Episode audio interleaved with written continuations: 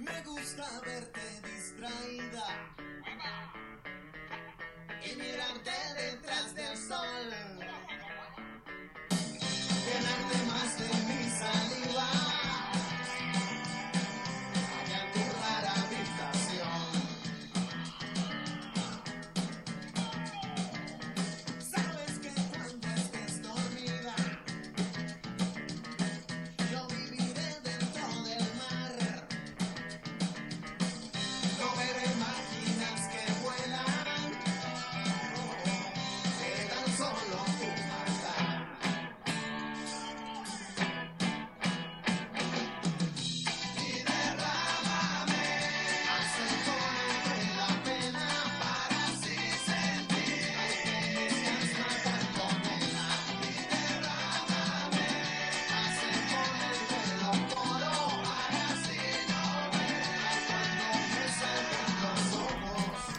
Así mismo, mis amigos, que me derramen acetona en las venas.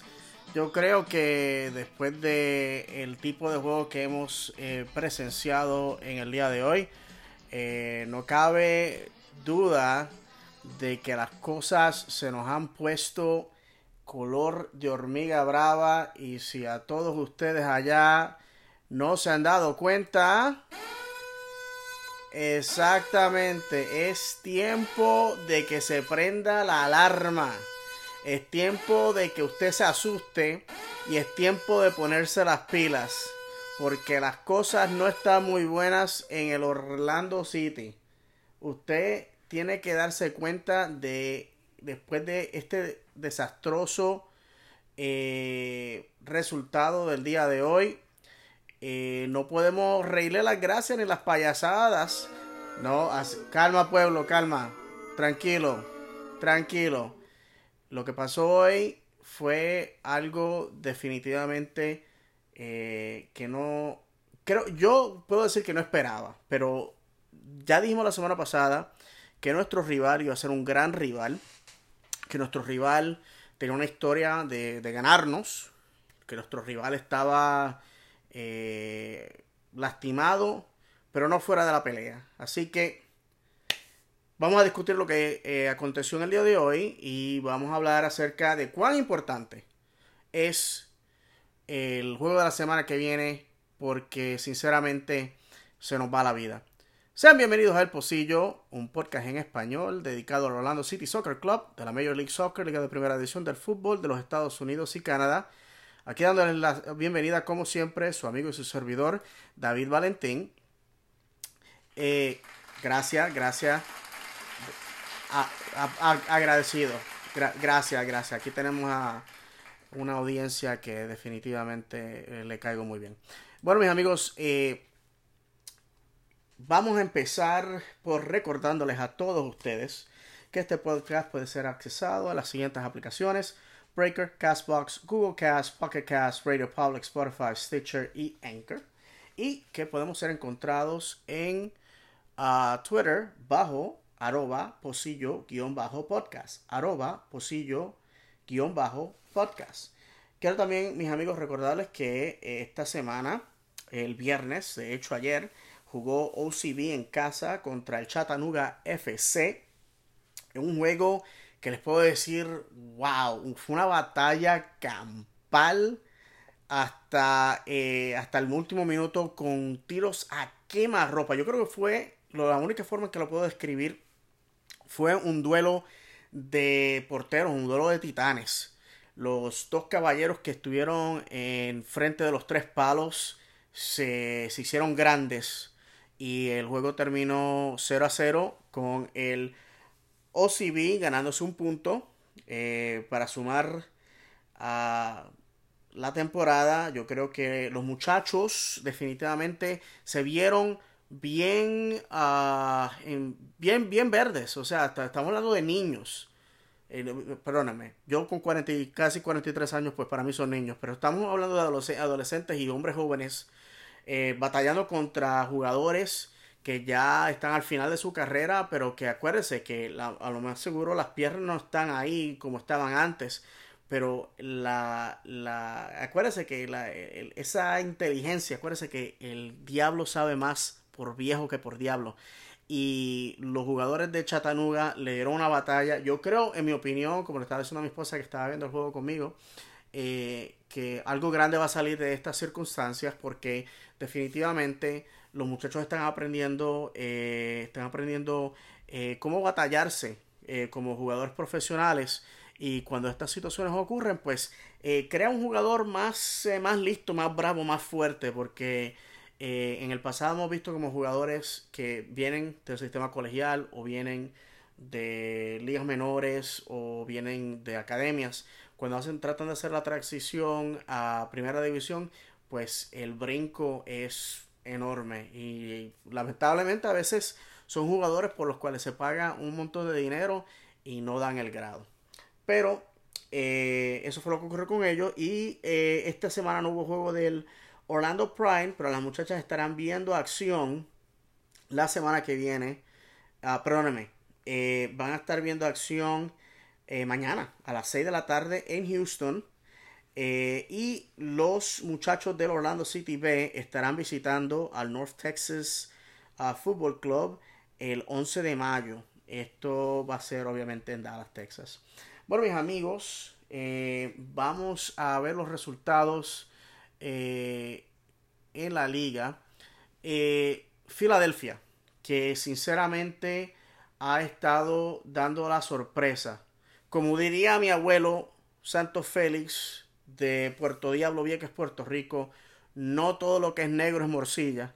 Y mis amigos, Philadelphia Union sorprendiendo de una forma, de una forma salvaje, eh, está eh, dando que hablar. Porque yo, sinceramente, no lo veía ah, en, eh, eh, en esta posición ganando esto- este tipo de juegos. Así que para mis amigos que siguen al Philadelphia United, que son unos cuantos, perdón, al Philadelphia Union, felicidades porque Philadelphia ha sido un equipo igual que Orlando City que ha tenido problemas durante los últimos años a pesar de que han hecho playoffs eh, en, en unos, uno o dos años desde que Orlando City entró a la liga. Pero lamentablemente no han sido un equipo eh, que ha estado eh, consistentemente entrando a los playoffs y, y felicidades para ellos. Bueno les puedo decir que ganaron 2 a 0 al Cincinnati FC que continúa en una racha de no anotar goles y de perder juegos. Eh, luego de esto, eh, Vancouver que ga- gana 3 a 2 contra Colorado. Colorado despidió esta semana a su eh, director técnico. Co- las cosas en Colorado están horribles. Es un equipo que de- que está pudriéndose de, de- de adentro para afuera, como dice, como, como dice el dicho. Eh, tiene una eh, unos dueños que en realidad no les importa nada, tienen una situación eh, que yo creo que ninguna fanaticada se merece. Eh, tiene un precioso estadio, tiene una, una fanaticada leal. Colorado es, es un estado precioso. No sé lo que está pasando allá, pero les puedo decir que no es nada bueno. Y ahora mismo Colorado está en el fondo de la tabla, eh, en, último de todos los equipos de la MLS. Así que, señoras y señores, eh, eso está horrible. Y Vancouver, obviamente, eh, se lleva esa victoria. Hoy sábado tuvimos al New York Red Bulls que está saliendo de la fosa ganando 3 a 2 a un LA Galaxy que no se la esperaba. Sinceramente, esto para mí fue una sorpresa. Primer gol, el primer gol vino de la bota del el antiguo León Amro Tarek. Bien contento personalmente porque Amro es tremenda persona y pues se lleva se llevan la victoria hoy. Eh, luego de esto, Houston le gana a Dallas 2 a 1. El Orlando City cae 2 a 0 contra Toronto FC. Obviamente vamos a estar hablando de esto luego. New York City, para que ustedes vean que en esta eh, liga las victorias eh, son, dan un millaje increíble. New York City gana 2 a 0 a Montreal. Montreal cayendo estrepitosamente fuera de contención. Ha estado perdiendo muchos juegos y es, es tiempo de que si continúan en este nivel, que se van a ver por debajo de la línea roja de los playoffs. New York City, que ayer- eh, la semana pasada estaba empatada con, o empatado con, el eh, con Orlando City en puntos, hoy se despega con esa victoria. Eh, Filadelfia señoras y señores, el primer resultado que les di fue del miércoles. Este es el segundo resultado. Después de jugar, una cosa que les voy a decir acerca de la MLS es que muchas veces yo creo que nosotros en Orlando City, porque nuestros equipos han sido tan pobres, vemos cuando jugamos un fin de semana, jugamos un miércoles y jugamos el próximo fin de semana como algo malo. Como algo que eh, o ganamos el primero, o ganamos el del medio, o perdemos el último, o ganamos el primero y el último y perdemos el primero. Eh, Filadelfia está dando cátedra. Señoras y señores, Filadelfia después de haber ganado 2 a 0 el miércoles, se pone las botas grandes y da una goleada de escándalo. Y mire, aquí no les cargamos las, no les cargamos las maletas a nadie. Pero señoras y señores, esto hay, que aplaudírselo al Philadelphia Union. Vamos ya, eso. Sí, sí, sí, aquí Aquí no somos porristas de nadie. Aquí no somos porristas de nadie. Aquí cuando los equipos hacen las cosas buenas hay que, hay que dárselas. El Philadelphia United, el, yo lo sigo diciendo Philadelphia United. Mira qué cosa. Philadelphia Union. Perdóname. Gana 6 a 1 al New England Revolution. New England Revolution está teniendo problemas graves que sinceramente yo creo que van a tener que llamar a un médico brujo para corregirlos.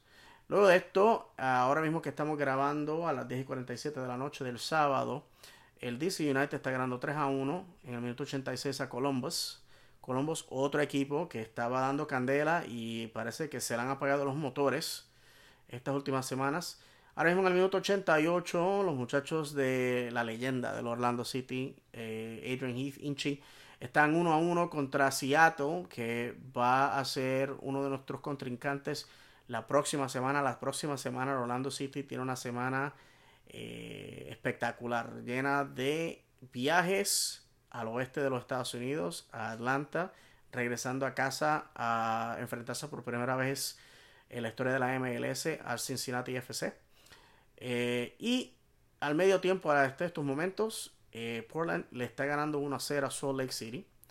Eh, a las 10 de la noche, hora este, eh, San José se estará enfrentando a Cincinnati. Y LAFC se estará a las 10 y 30 hora del este, se estará enfrentando al Chicago Fire. Mañana, cerrando la jornada, estará Kansas City a las 9 de la noche hora del este, recibiendo al Atlanta United. Ese sí se llama United. bueno, eh, ¿qué significa esto? Vamos a ver los, ah, la, la tabla de posiciones. En la conferencia este tenemos que el Philadelphia Union está con 20 puntos en la posición número 1. En la posición número 2 está el DC United con 20 puntos. En la posición número 3 está el Montreal Impact con 17 puntos. El Toronto FC con 16 puntos en la posición número 4, con, la- con 15 puntos. En la posición número 5 está el New York City Football Club.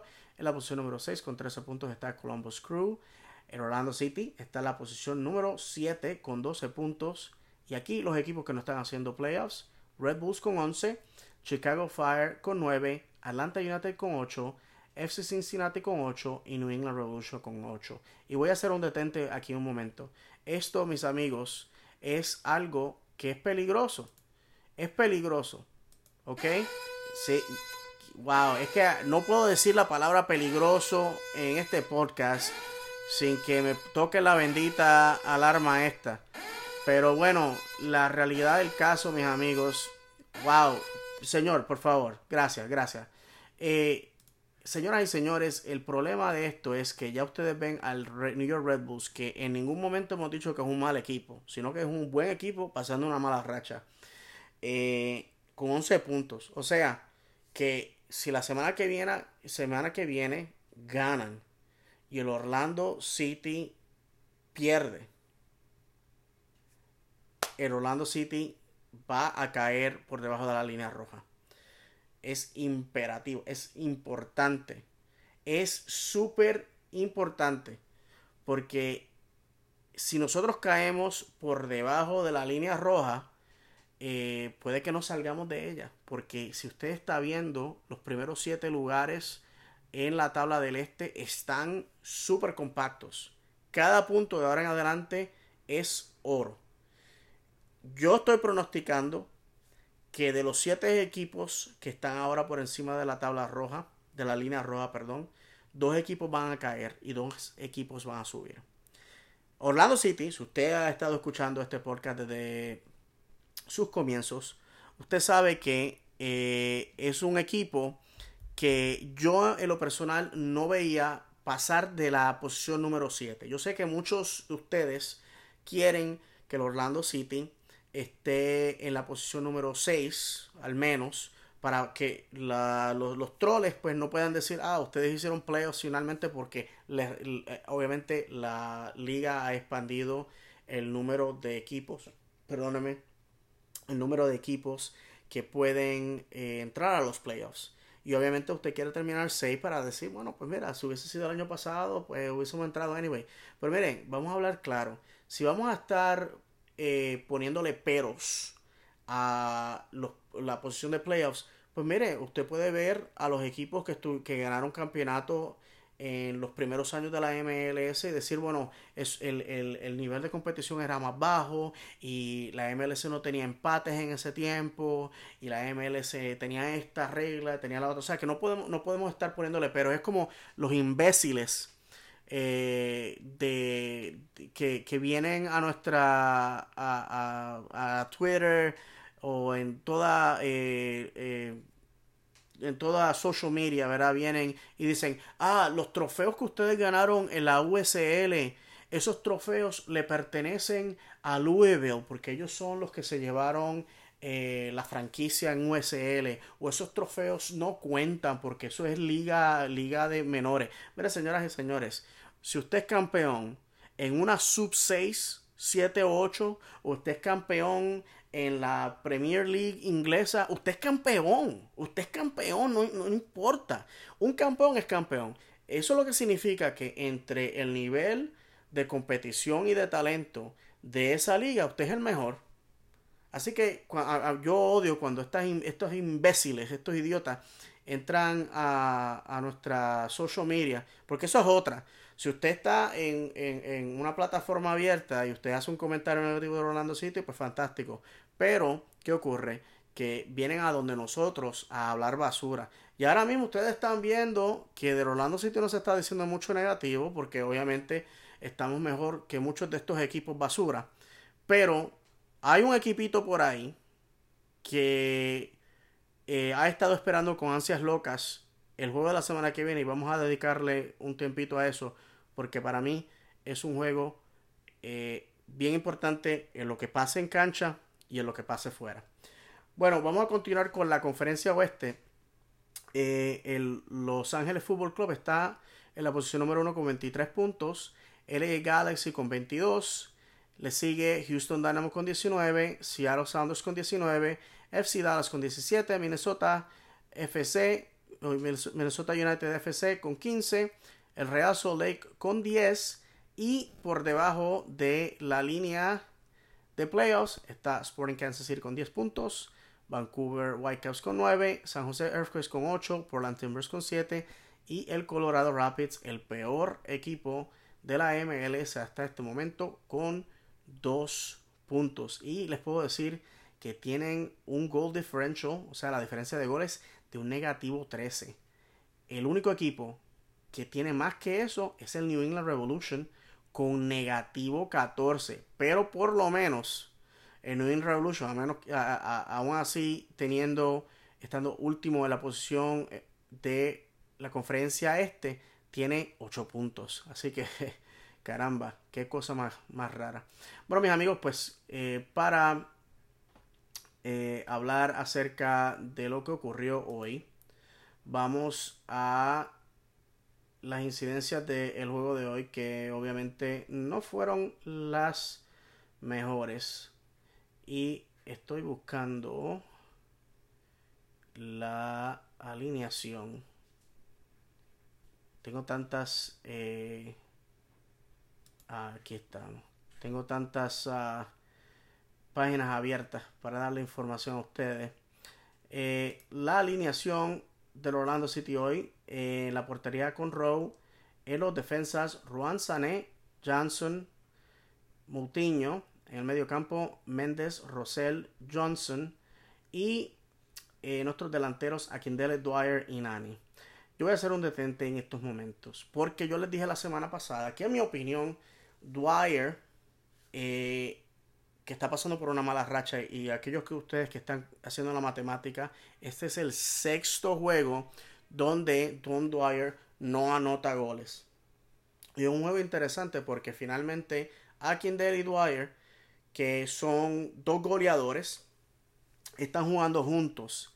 Y sinceramente fue un juego en el que fue un duelo de, porteros nuevamente, en mi opinión, como había dicho acerca del Orlando City B.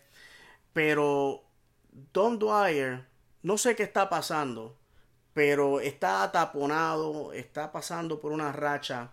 Y como les dije la semana pasada, para mí algo que era bastante eh, importante recalcar era que Nani, que estaba anotando los goles, básicamente, no está en esa posición para anotar goles. ¿Y qué pasa cuando usted tiene un jugador que no es el goleador designado? Es una persona que no tiene esa habilidad, ese, ese eh, talento innato o talento nato de, de, de anotar goles pues, ¿qué pasa cuando esa persona no anota ese día?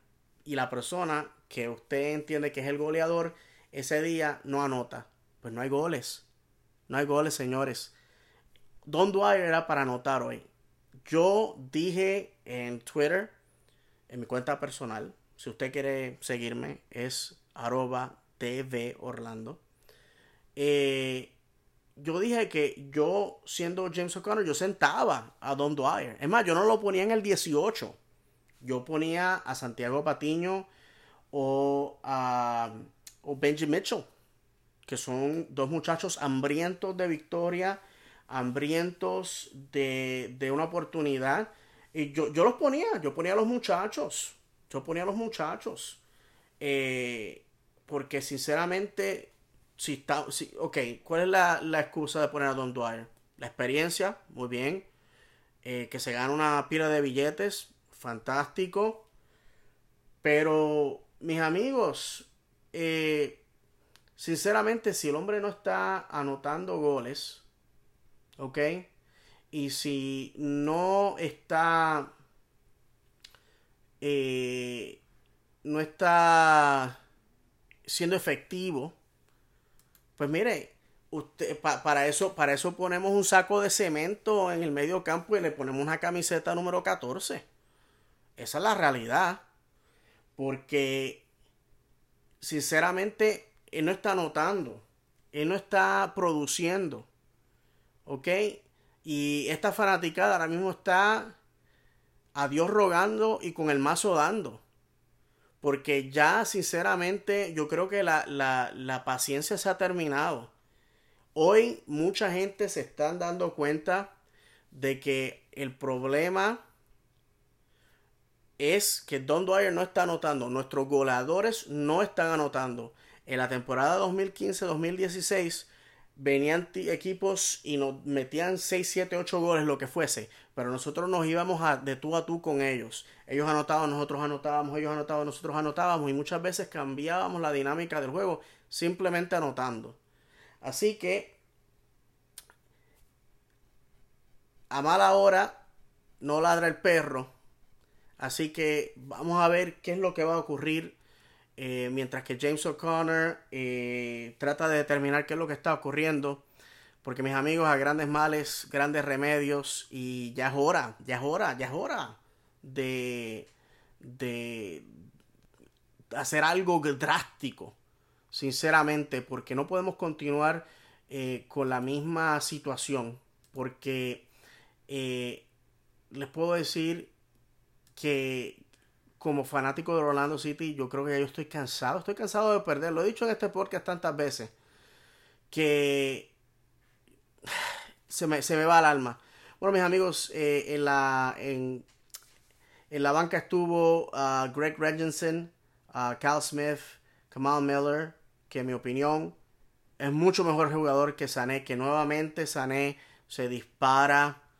Eh, otro juego pobre y mediocre para lo que se le está pagando.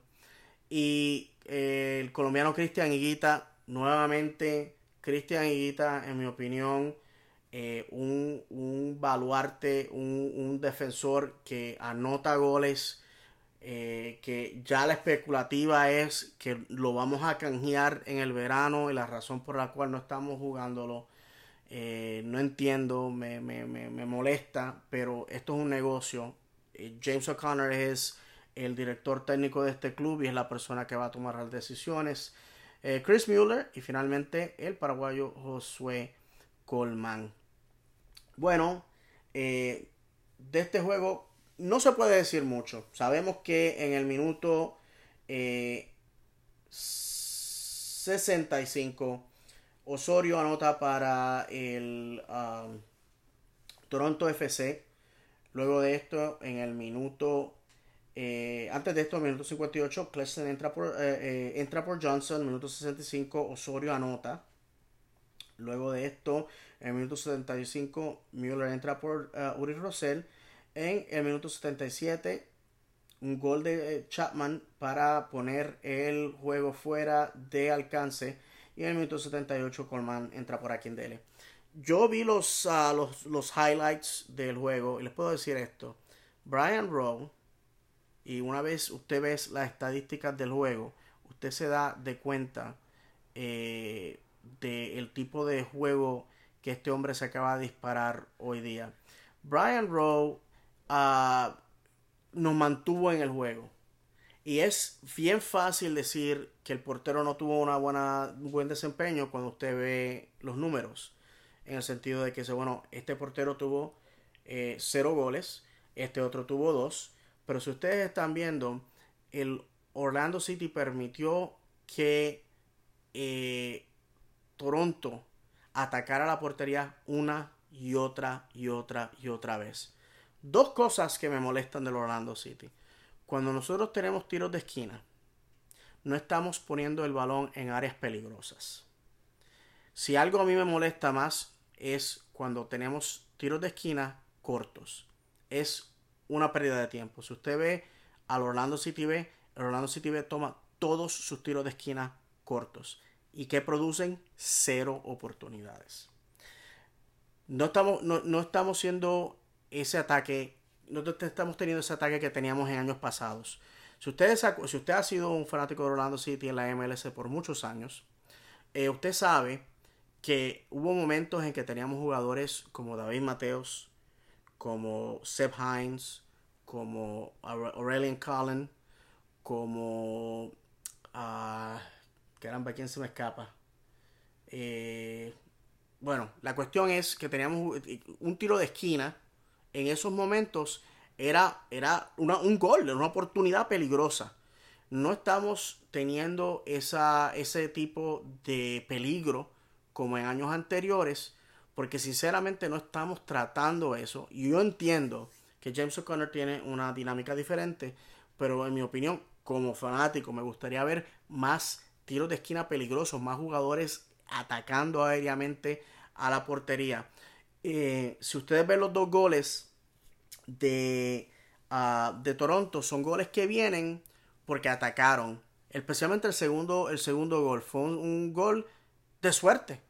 Pero, sinceramente, si hubiésemos perdido 2 a 0 o 1 a 0, perdimos. Esa, para mí, lo, como yo vi el juego hoy, fue que Toronto, después de tener una mala primera mitad, eh, definitivamente hizo los ajustes necesarios para ganar el juego. Y hay veces, como he dicho en este podcast, un sinnúmero de veces, que usted va, eh, va a ver en esta temporada con el Orlando City, que van a haber juegos que vamos a ganar, que no, que no teníamos ninguna oportunidad de ganar, juegos que empatamos, que debimos haber perdido ganado, y vamos a perder juegos que debimos haber ganado. Esto, sinceramente, es, llega a la... le da eh, eh, combustible a la mantra que hemos dicho siempre aquí en este podcast de que el fútbol es cruel e impredictible si usted ve la primera mitad, usted hubiese dicho, ah, Orlando definitivamente dominó. Pero el problema es que, y lamento decirlo, que probablemente el director técnico de Toronto, pues se la, le, le comió los dulces a James O'Connor hoy. Fue mejor director técnico, tuvo mejor habilidad de hacer los ajustes necesarios y salieron por la puerta ancha. Esa es la verdad, esa es la realidad. Si usted ve la- las estadísticas, pues mire, eh, en pases completados perfectamente, pues mire, el, el Orlando City tuvo 82% y el Toronto 87%. Ataque eh, o, o presencia en, en- en el territorio del contrario, 69% para Orlando City, 82% para Toronto. O sea, que si usted está atacando más que el otro equipo, usted va a meter goles, porque la ley de probabilidades es esa, que si yo sigo disparando a la portería y Brian Rowe tuvo unas, unos paradones increíbles. Nuevamente, continuó diciendo que lo que se dijo, lo que dijimos nosotros como fanaticada al principio, de que Brian Rowe no era el portero necesario para nosotros, pues caramba, cuando Brian Rowe está, tiene siete salvadas en el día de hoy comparada con dos de su contrario, usted tiene que preguntarse, caramba, son siete oportunidades de gol que él sencillamente paró. ¿Dónde está la defensa?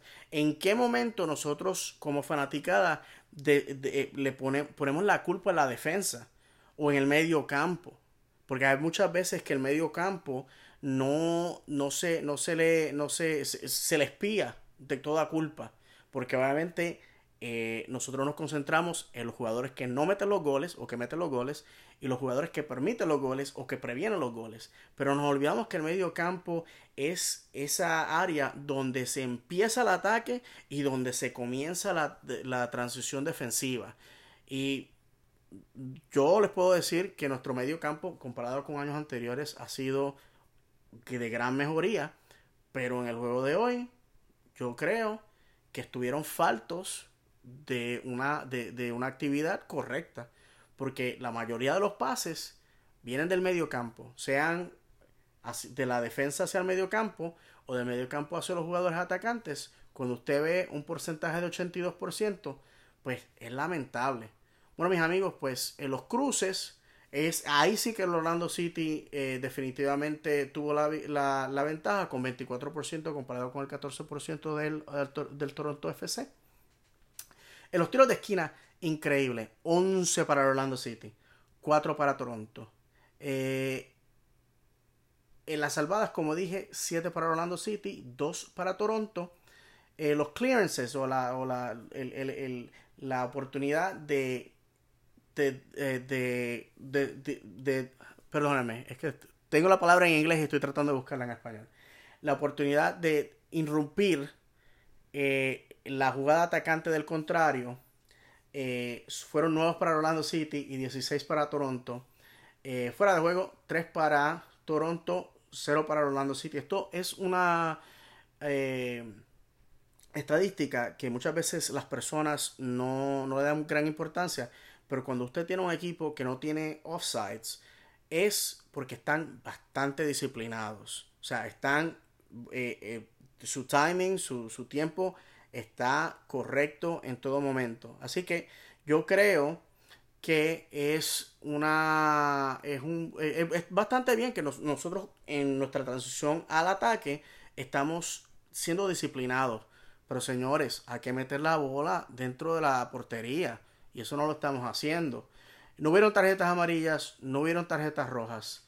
Eh, les puedo decir como dije eh, fue un juego eh, decepcionante.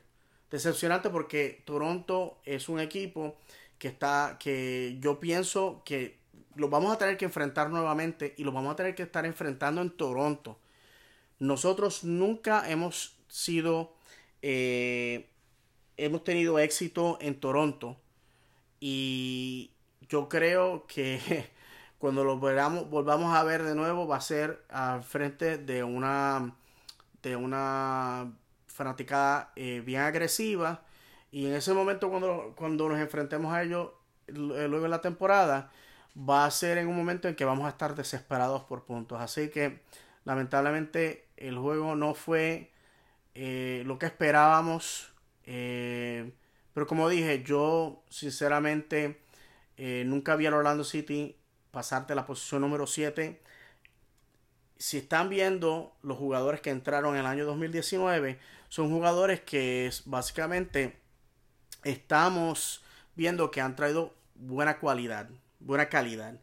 Y eh, los jugadores que estamos siempre diciendo, ah, fallaron esto, fallaron lo otro, no lo vimos aquí, no lo vimos allá, pues son jugadores que estuvieron, que fueron traídos por el pasado régimen que estuvo en la oficina principal del equipo y con la, el pasado eh, régimen eh, de director técnico. Y muchos de estos jugadores estamos pagando mucho dinero por ellos eh, y nos están dando la producción que esperábamos de ellos. Y muchos de estos jugadores pues tienen unos contratos por los cuales no nos podemos zafar. Y yo pienso que este año mis expectativas son bien sencillas. Entrar a los playoffs, yo espero que el Orlando City le limpien el pico en el primer juego.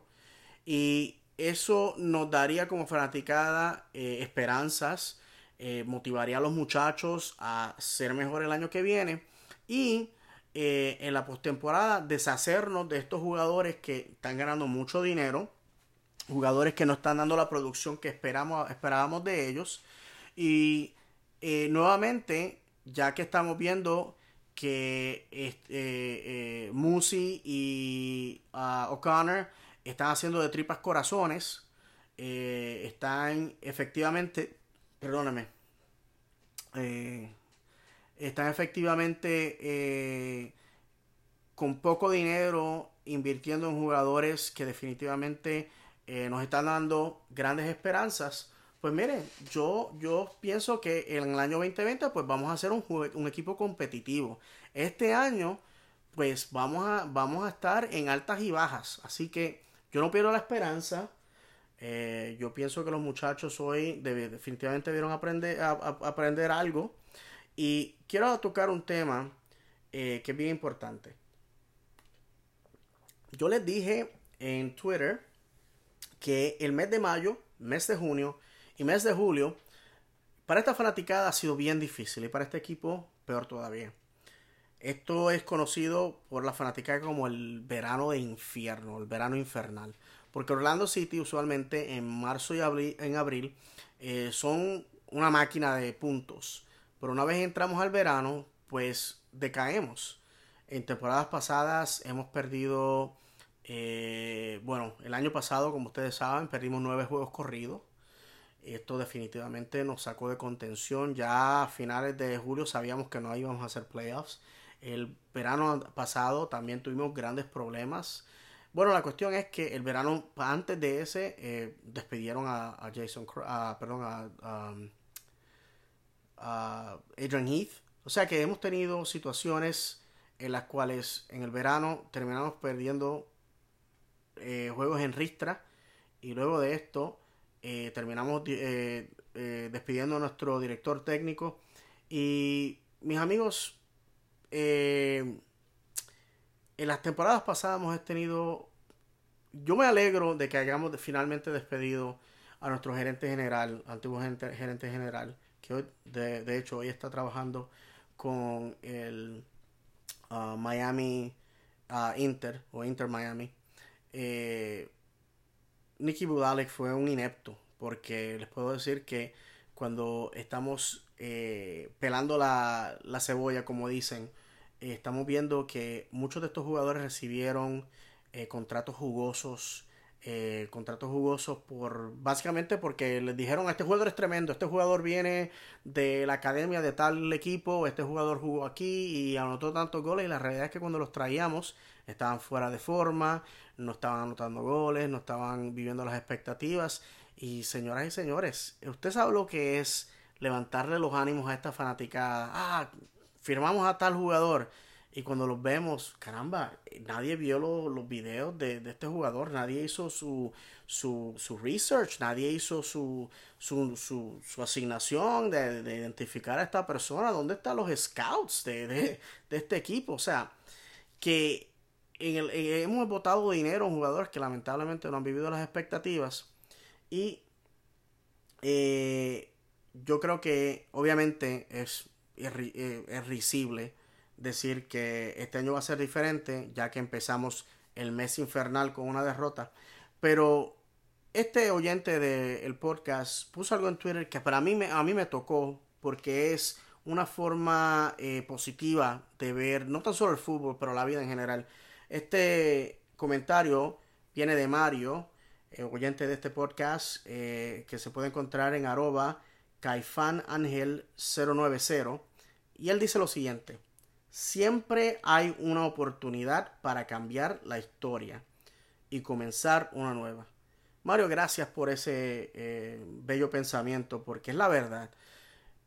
Y hemos visto como muchas veces el Orlando City pues se enfrenta a un rival que históricamente eh, pues nos ha raspado el coco.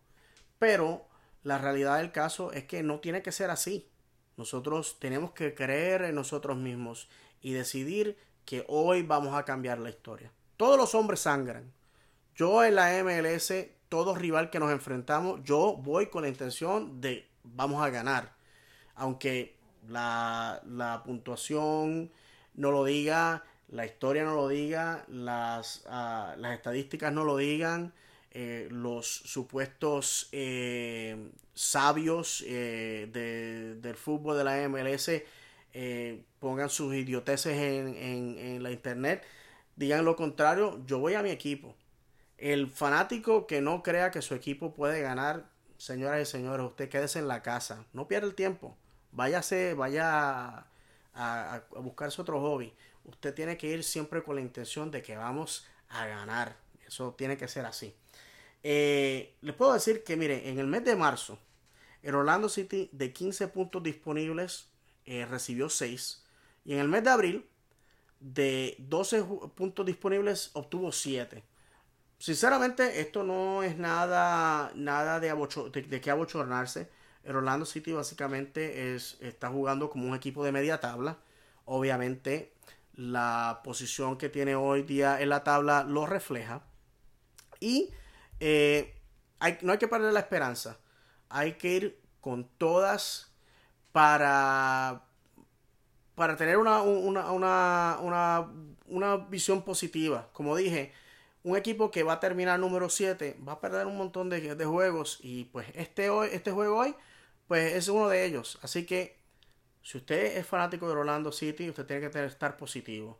Lo que pasó hoy fue pues cosas del fútbol. Un equipo mejor nos derrotó. Y no hay vergüenza en admitir eso.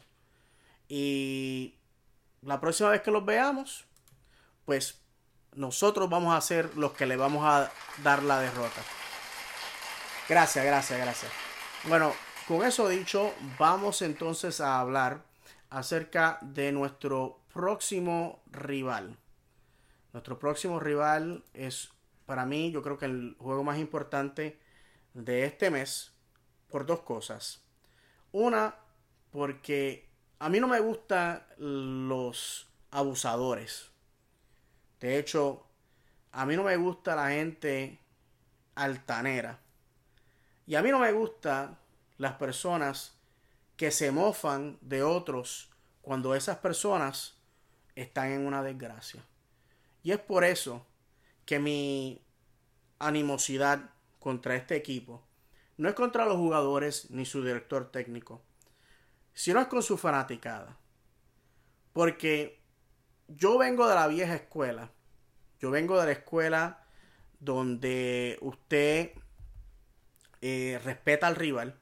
Y yo vengo de la escuela donde usted, después de el juego terminado, usted dice, ok, ganaste, te felicito. O, o te ganamos, eh, tremendo juego. Pero esta fanaticada se ha dedicado a hablar basura. Y una fanaticada que nunca ha probado la adversidad hasta esta temporada. Nuestro próximo rival es el Atlanta United.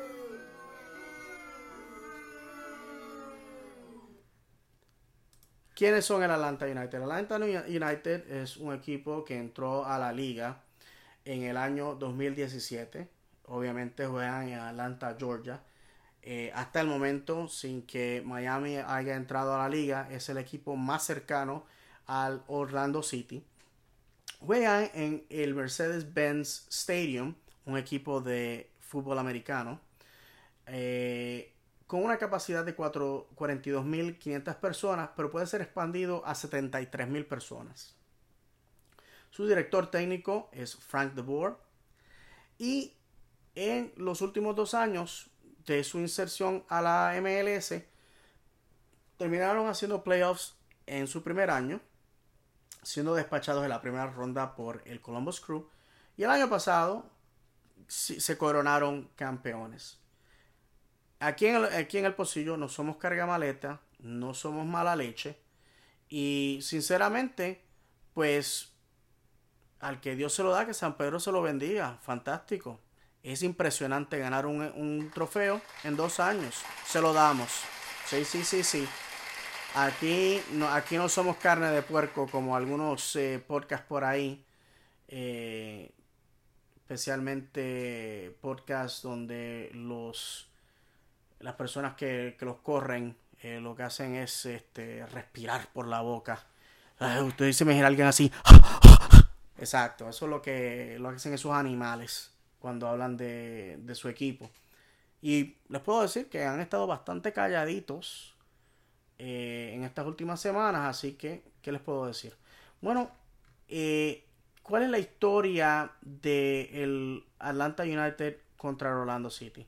En el año 2017 eh, se pusieron frescos y pusieron un, billboard, o sea, un, uno de estas eh, eh, pancartas gigantes que usted ve al lado de la carretera, diciéndole a Orlando City, venimos a conquistarnos. Para mí, como hispano, como puertorriqueño, eso es una falta de respeto. Y les puedo decir que muchas personas en la oficina de Orlando City que son, son latinos eh, encontraron eso como una, una ofensa bastante grande. Y de hecho, fueron a donde la oficina de la MLS a, a dejarle saber que eso era una falta de respeto, que eh, eso lo que iba a, a, a, motivar era la violencia entre fanaticadas y la MLS se rió de esa situación y lo vio como que, oh, wow, esto es tremendo para la rivalidad. No hay rivalidad. La, la rivalidad nace natural y orgánicamente. Lo que está aquí es una fanaticada que lo que sabe es ganar, ganar, ganar, ganar, ganar, ganar. Y una fanática orgullosa de su pasado en las ligas menores, pero que lamentablemente no ha tenido eh, éxito en la MLS. Y es un una fanaticada que se siente bien orgullosa de lo que ha logrado a pulmón para lograr que su equipo esté en esta liga. Pues en el año 2017, Atlanta viene a Orlando, ganan el juego 1 a 0 en un error craso de el uruguayo José Aja que le da espacio, bueno, le da, señoras y señores, le da un continente de espacio al argentino Tito Villalba que se dispara un golazo. Hay que decirlo, aquí, como dije, no somos cargamaletas y aquí no somos alcahuetes de nadie. Y se disparó un riflazo al minuto 86 y ganan el juego.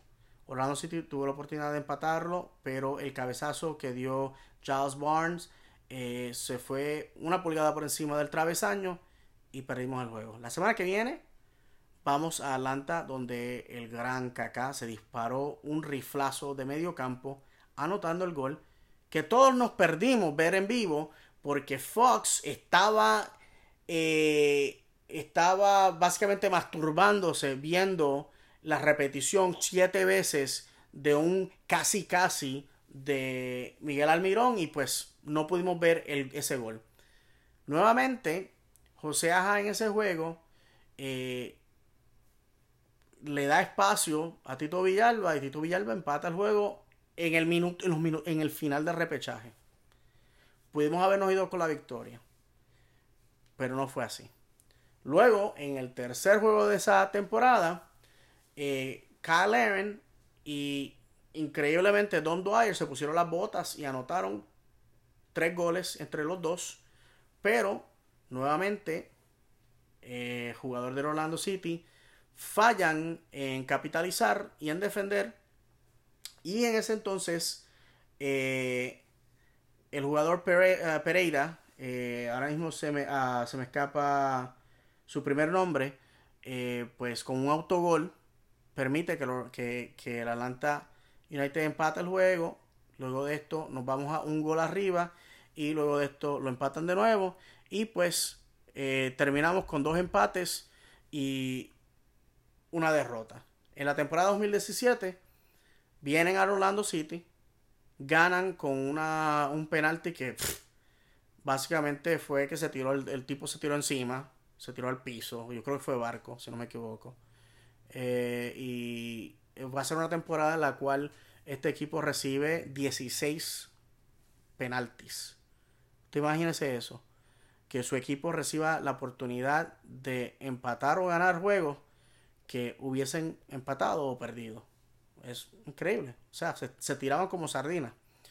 Y luego de esto, eh, cuando vamos nuevamente al segundo juego de la temporada, ya en ese momento, eh, Jason Christ había sido despedido y eh, Bobby Murphy, que ahora mismo este año lo ha pasado surfeando en México, cobrando su salario porque tenía un buen jugoso contrato, lleva al equipo a Atlanta y perdemos 4 a 0 porque Bobby Murphy le importaba un pepino angolo si nosotros ganábamos o perdíamos. Esa es la realidad. Y luego de esto, eh, nosotros perdemos en casa, eh, dado que defensivamente nuevamente nos rompemos. Perdemos 2 a 1 y pues el payaso de eh, Joseph Martínez rompe el récord de goles anotados en una temporada. ¿Dónde está Joseph Martínez? Desaparecido esta temporada, señoras y señores. Así que eh, ustedes están viendo cuán grande fue la presencia y la influencia del Tata Martino y de eh, Miguel Almirón en ese equipo, que hoy día son una sombra de lo que fueron el año pasado. Pero esta, eh, esta fanaticada de este equipo está esperando con ansias locas derrotarnos, para humillarnos, para eh, irse por encima de, eh, la, de la línea roja finalmente esta temporada y bajarnos. Para mí, esto es un, un, un momento histórico para nosotros. Si nosotros los derrotamos, finalmente nos quitamos ese gorila de encima. Si nosotros, nosotros los derrotamos, los empujamos para debajo de la, de la tabla, subimos. Y ya que nosotros vamos a estar entrando a una semana de tres juegos corridos, es más que imperativo que, eh, que, ganemos ese juego. Ahora mismo, eh, si usted está viendo lo- los juegos que tenemos a mano en el mes de mayo, tenemos que eh, vamos a estar en Atlanta la semana que viene, el domingo. Eh, vamos a estar jugando allá. Y luego de esto, rápidamente vamos a Seattle. ¿Ok? Eso es un sendo viaje. Y luego de esto, regresamos el domingo a casa a enfrentarnos a las 3 de la tarde al FC Cincinnati. Esto es mi opinión. Es importante ganarle al Atlanta United y al FC Cincinnati porque son equipos del este. Son equipos que están en nuestra conferencia. Son equipos que están por debajo de nosotros, equipos que están por debajo de la línea roja. Y si usted ha estado pon- poniendo ten- atención, estamos en la posición número 7. Así que es importantísimo ganar esos juegos. Yo pienso que si vamos a Seattle, si perdemos, a mí en realidad no me importa. Yo creo que todos los pertrechos tienen que ser gastados el próximo domingo en Atlanta. Esta fanaticada está pidiendo a gritos que vayamos a Atlanta, les rompamos la boca, les, los callemos, los mandemos por debajo de la línea roja. Y más que nada, Atlanta tiene un compromiso a mitad de semana con el Toronto FC. Si Atlanta recibe un resultado con el Toronto y un resultado con nosotros, se van por encima de la línea roja. Acuérdense de eso. Yo creo que la ventaja va a nivel de nosotros porque obviamente Atlanta juega mañana y juega miércoles. Y yo creo que es la oportunidad para nosotros de finalmente ganarles.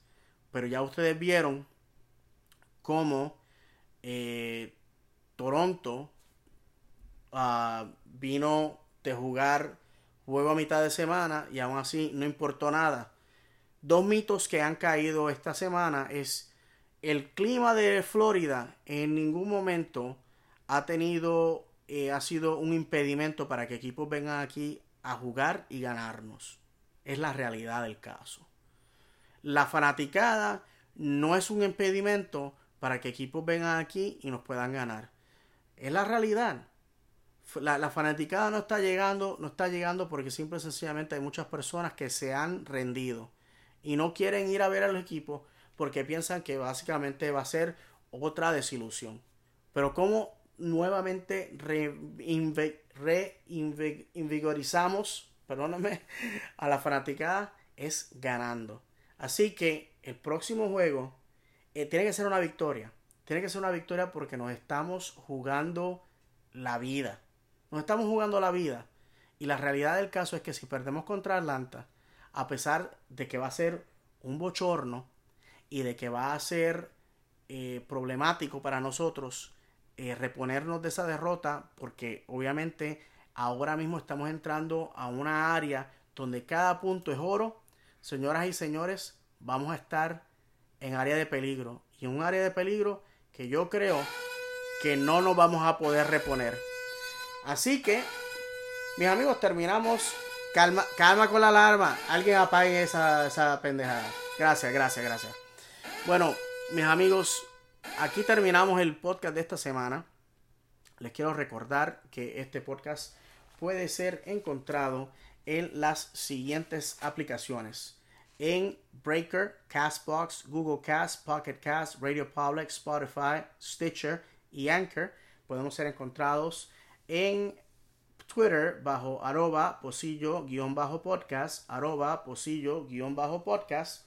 Y les doy nuevamente las gracias por eh, estar conmigo una semana más. Mis amigos, hay episodios en que estamos hablando, hay contentura. Les puedo decir, esta semana en el trabajo, en el trabajo me dieron de arroz y de masa. Estoy súper cansado. ¿Y qué podemos hablar? Es una derrota, perdimos. Pero hay esperanza de que la semana que viene nos, nos saquemos el polvo de encima, que nos levantemos nos pongamos vivos. Y les puedo decir que yo sé que James O'Connor, como pasado jugador de este equipo, entiende la importancia, el deber de ganar la semana que viene, porque él entiende que esta fanaticada eh, quiere esa victoria. Y definitivamente la necesitamos, porque cada cual sabe de qué pata cogea. Así que mis amigos, sin más nada que decirles, el fútbol es el idioma universal. El fútbol te hará llorar de alegría, o como el caso de hoy de tristeza. El fútbol es fútbol y a mí me gusta así. Que Dios me los bendiga. Vamos Orlando y hasta la semana que viene. Nos veremos.